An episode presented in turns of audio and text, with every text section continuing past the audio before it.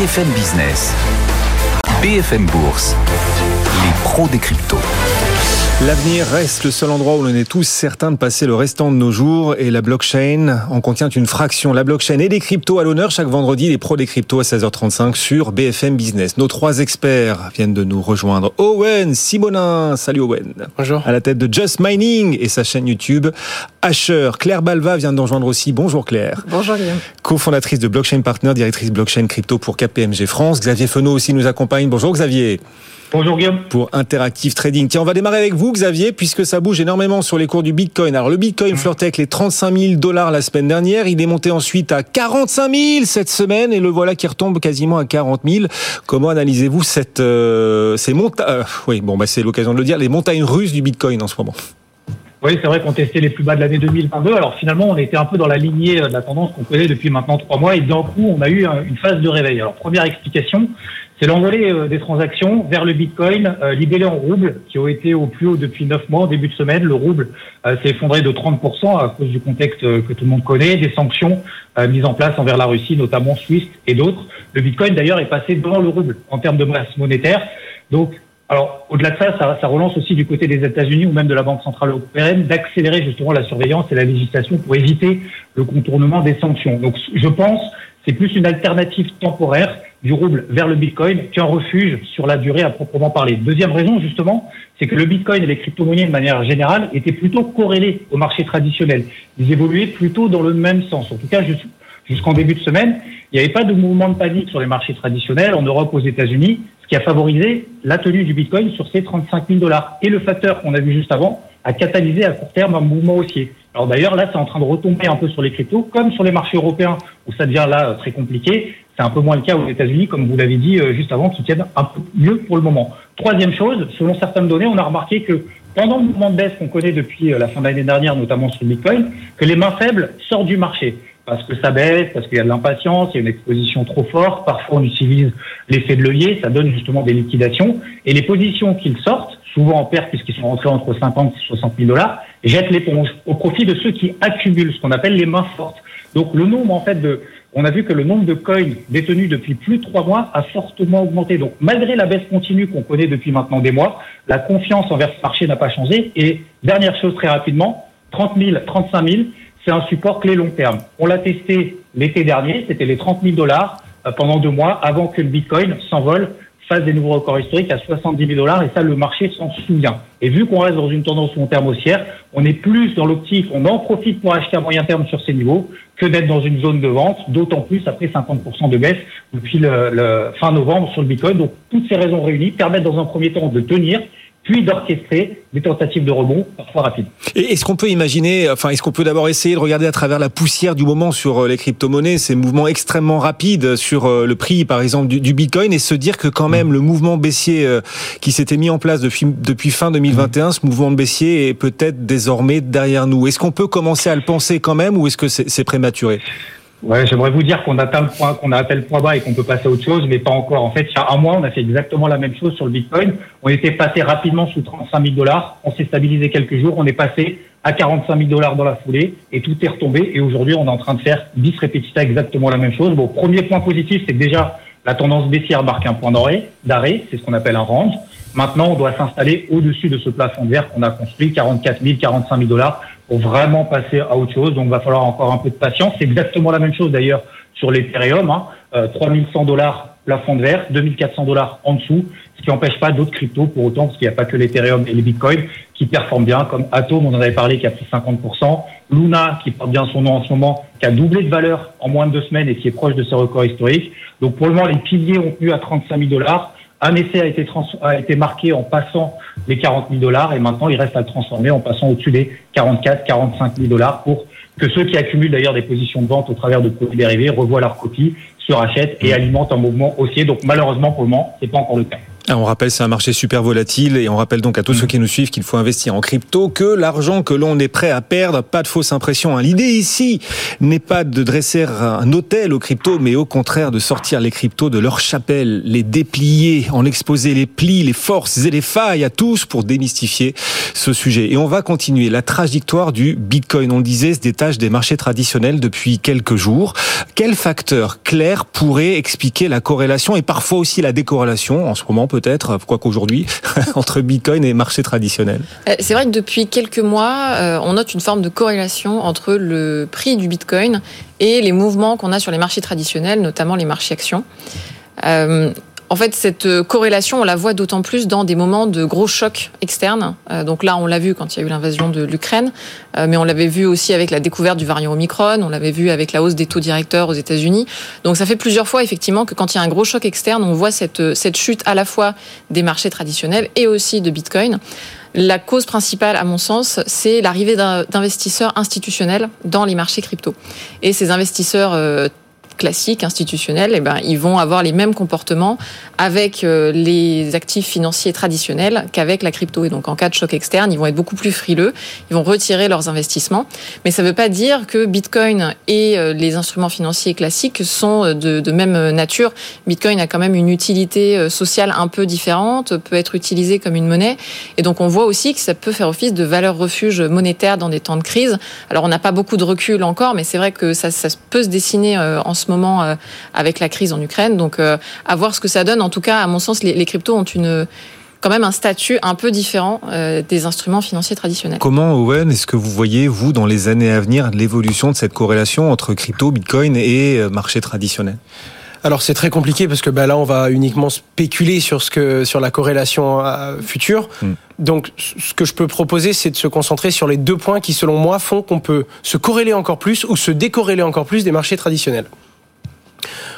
moi, j'appelle ça la nature et la structure. La structure, c'est ce que vient de dire Claire. C'est une monnaie qui est volatile. Euh, c'est une monnaie qui, pour l'instant, est encore très risquée pour beaucoup. Il commence à y avoir beaucoup d'investisseurs du monde traditionnel parce que ça devient régulé.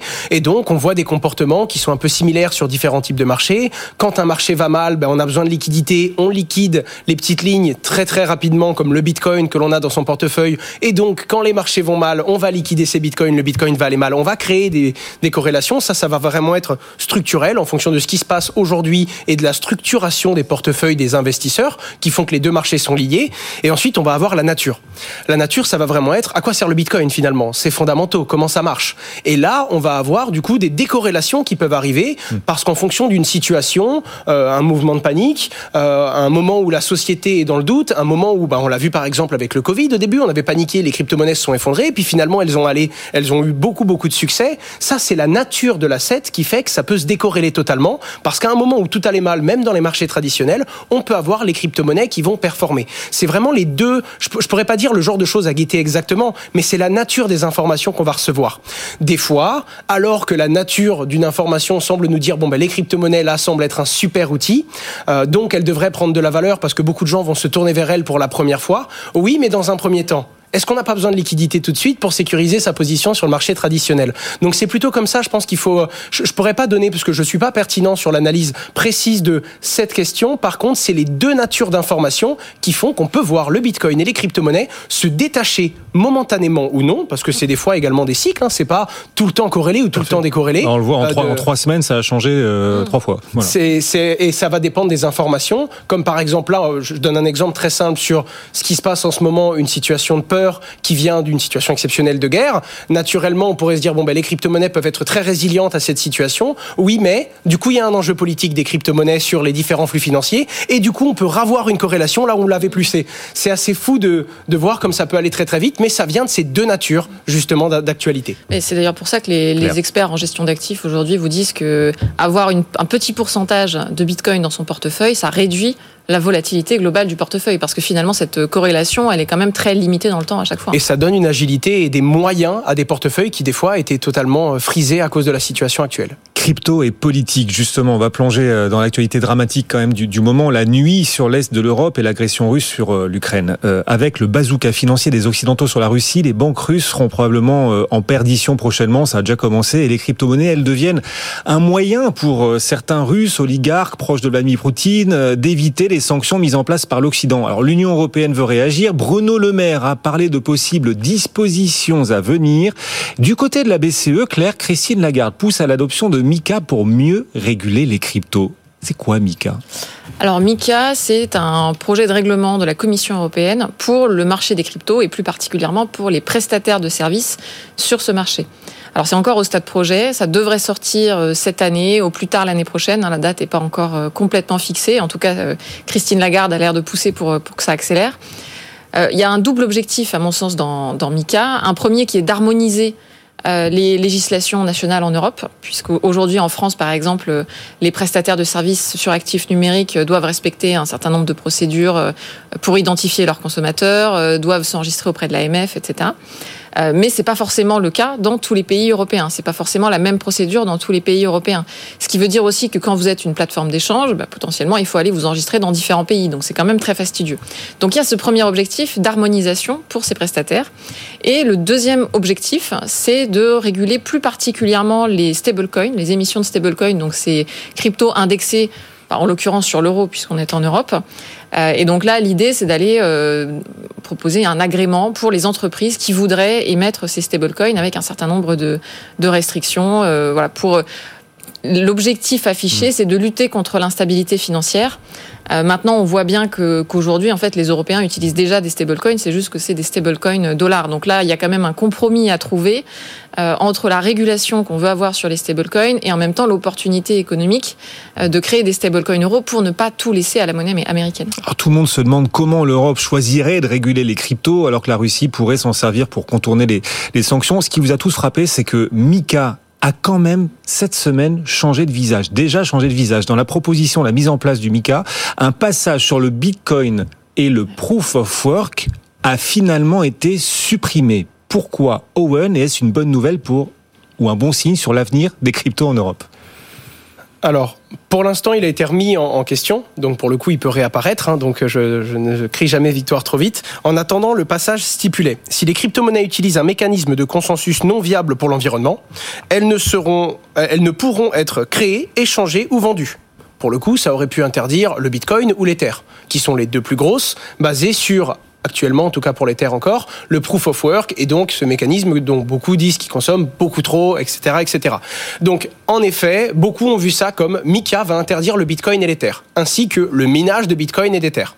Ce qui, évidemment, pose énormément de questions, puisque énormément de sociétés se sont développées là-dedans, et il y a même beaucoup de personnes qui investissent sur du très long terme, sur l'énergie renouvelable, pour pouvoir générer des fermes. Donc, pour le coup, oui, c'est positif que la personne en question remette euh, la, la, formulation de, de, ce fameux en disant bon, on va peut-être pas l'aborder comme ça. Et ce fameux Stéphane Berger précise, donc la personne qui a fait cette proposition, que l'objectif n'est pas d'interdire le proof of work, justement.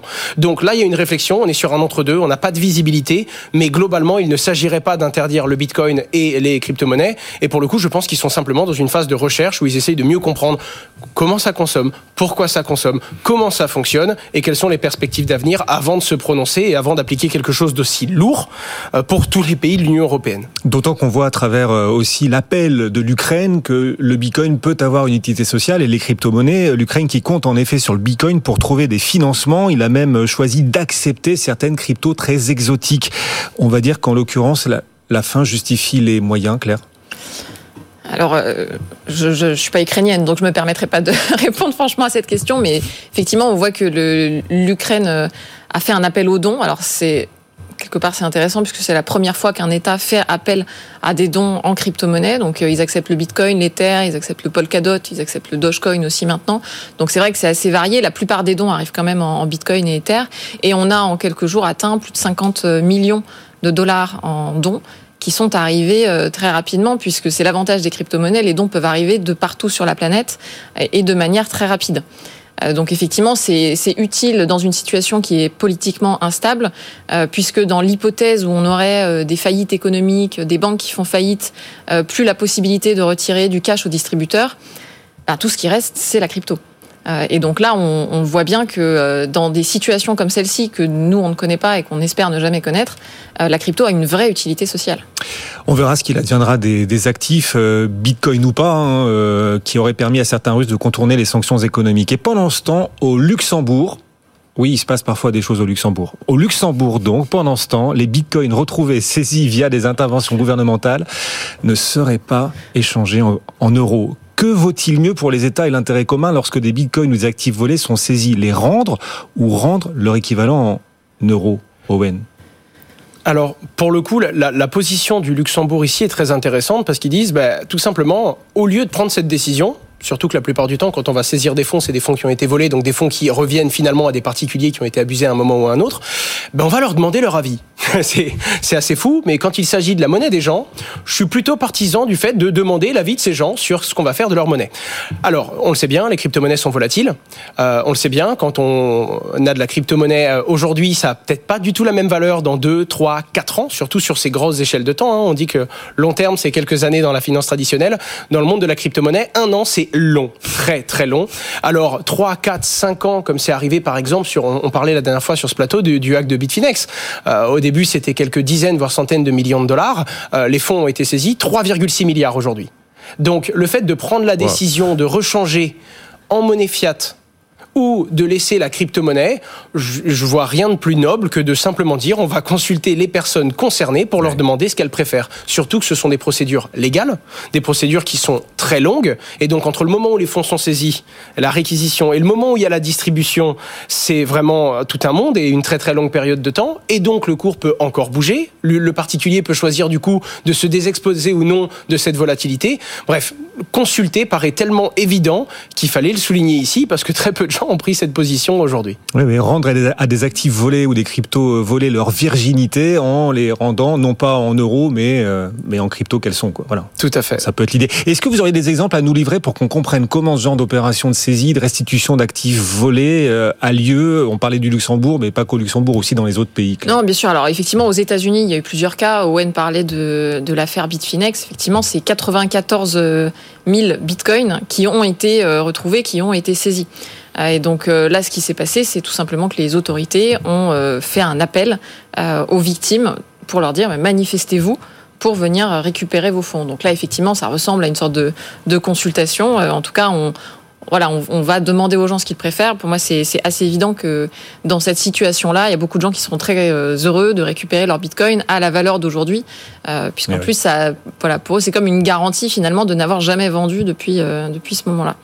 On, a eu d'autres situations où on a vu des mises aux enchères, notamment dans le cas de Silk Road en 2014-2015, donc qui était un, site de vente voilà illicite qui fonctionnait avec Tor. Et donc là, ce qui s'est passé, c'est que les, les crypto-monnaies qui ont été saisies ont été mise aux enchères. Alors ça faisait sens à l'époque, en 2014-2015, de mettre aux enchères des cryptos. Aujourd'hui, avec la liquidité qu'on a sur les marchés, euh, on se demande bien, si on met aux enchères des cryptos, pourquoi ça partirait euh, plus ou moins cher que les cours qui sont sur les grandes plateformes d'échange. Donc ça ferait pas forcément sens. Aujourd'hui, en tout cas, les cryptos les plus utilisés, vous le disiez l'un et l'autre, sont les stablecoins. Ils permettent les échanges entre différentes crypto-monnaies volatiles et peuvent également avoir de beaux rendements grâce à la finance décentralisée. Encore faut-il, encore faut-il que l'entreprise qui émet le stablecoin ait les réserves proportionnelles au montant des stablecoins émis. Tether, l'entreprise qui émet par exemple le stablecoin, le fameux stablecoin USDT, a publié ces derniers jours une mise à jour de sa, trésorerie. Et clair, il semble il semble que ça s'améliore. Il y a de quoi être rassuré par les annonces de Tether. Oui, alors pour le, contexte, effectivement, euh, aujourd'hui, il y a deux stablecoins qui se partagent le très très gros euh, du marché des stablecoins, notamment des stablecoins dollars, c'est l'USDT et l'USDC. Et effectivement, euh, dans le marché, il est connu que l'USDC est un peu mieux baqué que l'USDT, puisqu'il est baqué, on va dire, sur plus de cash hein, directement, donc voilà, des dollars dans un compte bancaire, par exemple, et pas baqué sur des bons de trésorerie, par exemple. Et donc là, ce qui se passe, c'est que euh, l'USDT, l'organisation qui est derrière l'USDT, a finalement compris qu'il fallait désormais rassurer euh, parce qu'il y avait eu un certain nombre d'affaires sur l'opacité de leurs réserves. Euh, et donc aujourd'hui, ils sont obligés de publier un certain nombre d'audits régulièrement. Et donc là, globalement, ce qui s'est passé, c'est un rééquilibrage des fonds qui sont derrière l'USDT. et donc il y a des fonds qui sont, enfin des assets qui sont mieux notés avec avec plus de cash et avec un peu moins de ce qu'on appelle les commercial papers qui n'étaient pas très bien notés. Et donc forcément c'est rassurant, mais objectivement on n'est pas encore au même niveau que l'USDC qui reste aujourd'hui mieux baqué. Ouais, on vit une période d'actualité incroyable, dramatique, période historique où le réel rattrape euh, l'imaginable, où les frontières euh, volent parfois en éclats. Si demain l'inimaginable devenait imaginable dans cet univers des stablecoins, si demain les craintes devenaient réalité, si le stablecoin USDT dont vous parliez venait à s'écrouler, Owen, quelles seraient les conséquences? Alors pour certains, ce serait très compliqué, pour d'autres, ce serait catastrophique. Alors déjà très compliqué pour l'écosystème crypto parce que les stablecoins permettent de l'agilité. On va changer de la crypto, enfin de la, des monnaies fiat en stablecoin et donc on n'est pas exposé à la volatilité et à tout moment on peut rentrer et sortir en achetant ou en revendant des actifs volatiles. Donc les stablecoins c'est une porte d'entrée et un outil incroyable pour la plupart des investisseurs. À côté de ça aujourd'hui c'est euh, je crois que c'est 80 milliards euh, de volume pour euh, le, plus gros l'USDT, 50 milliards pour l'USDC qui est le deuxième. On est sur à peu près 25 ou 30 de la valorisation de toutes les pardon 10 à 15 de la valorisation de toutes les crypto-monnaies en stablecoin. Donc s'il y avait un problème et qu'un stablecoin s'effondre, c'est ce qu'on appelle un, problème de PEG le fait qu'un stablecoin soit bien égal à 1 dollar, c'est le PEG. Et du coup, si un jour on se lève et qu'on a un stablecoin dollar qui vaut 70 ben, cents, problème. Ça, c'est un problème du coup pour les investisseurs. Là où ce serait beaucoup plus complexe, ce serait dans la finance décentralisée. Parce que la finance décentralisée, c'est la blockchain, c'est un algorithme. Et l'algorithme, lui, il doit maintenir certains ratios ce qu'on appelle des rebalancing. C'est-à-dire que dans des algorithmes, imaginons qu'il y ait euh, un échangeur décentralisé, automatisé, qui détienne des USDT et des Ethers pour permettre aux gens de faire des échanges, il doit toujours avoir 50% en Ether et 50% en stablecoin. Si le stablecoin s'effondre, il va rebalancer en rachetant ou en revendant instantanément. Et donc ça va également liquider des gens qui prêtent et qui empruntent. Et donc ça vient déstabiliser l'intégralité de ce noyau autonome qu'est la finance décentralisée. Ça pourrait donc pour certains être beaucoup plus catastrophique. Après, ce qu'il faut comprendre, c'est qu'il y a donc différents types de stablecoins. Et ce qu'il faut comprendre aussi, c'est qu'aujourd'hui, détenir de l'argent dans un compte en banque, ça peut coûter de l'argent. Et donc, les entreprises qui émettent des stablecoins ne peuvent pas simplement prendre des dollars et les mettre dans un compte. Parce que ça va leur coûter de l'argent de garder du mmh. dollar. Et donc, elles essayent de diversifier sans prendre trop de risques, mais en essayant d'obtenir une rentabilité, voire ne simplement pas perdre d'argent. Toujours passionnant. Les pros des cryptos, c'est chaque vendredi à 16h35. Nos trois experts, Owen Simonin, Just Mining et sa chaîne YouTube Asher avec un H. Combien d'abonnés maintenant, Owen 510 000. 510 000. Ouais, en deux semaines, euh, plus de 10 000 de plus encore. C'est ça. Bon, bah ça va très très vite. Claire Balva nous accompagne chaque vendredi aussi. Merci Claire. Merci Guillaume. D'être passée euh, nous voir, cofondatrice de Blockchain Partner, directrice blockchain et crypto pour KPMG France. Et on salue Xavier Fenot qui nous accompagnait tout à l'heure pour Interactive Trading. Bon retour à tous. Et ce Bitcoin, tiens, on va le regarder en direct euh, et les yeux dans les yeux. Le Bitcoin en direct, il cote, il vaut plus précisément actuellement 40 700 dollars et l'Ether 2671 dollars. Sur les marchés actions, c'est la alors là encore, c'est le cas de le dire, c'est la Bérésina. Oui, le CAC 40 perd 4,5%, on est au plus bas du jour. Le club à suivre dans moins de deux minutes sur BFM Business. À tout de suite. BFM Bourse, vos placements, nos conseils sur BFM Business.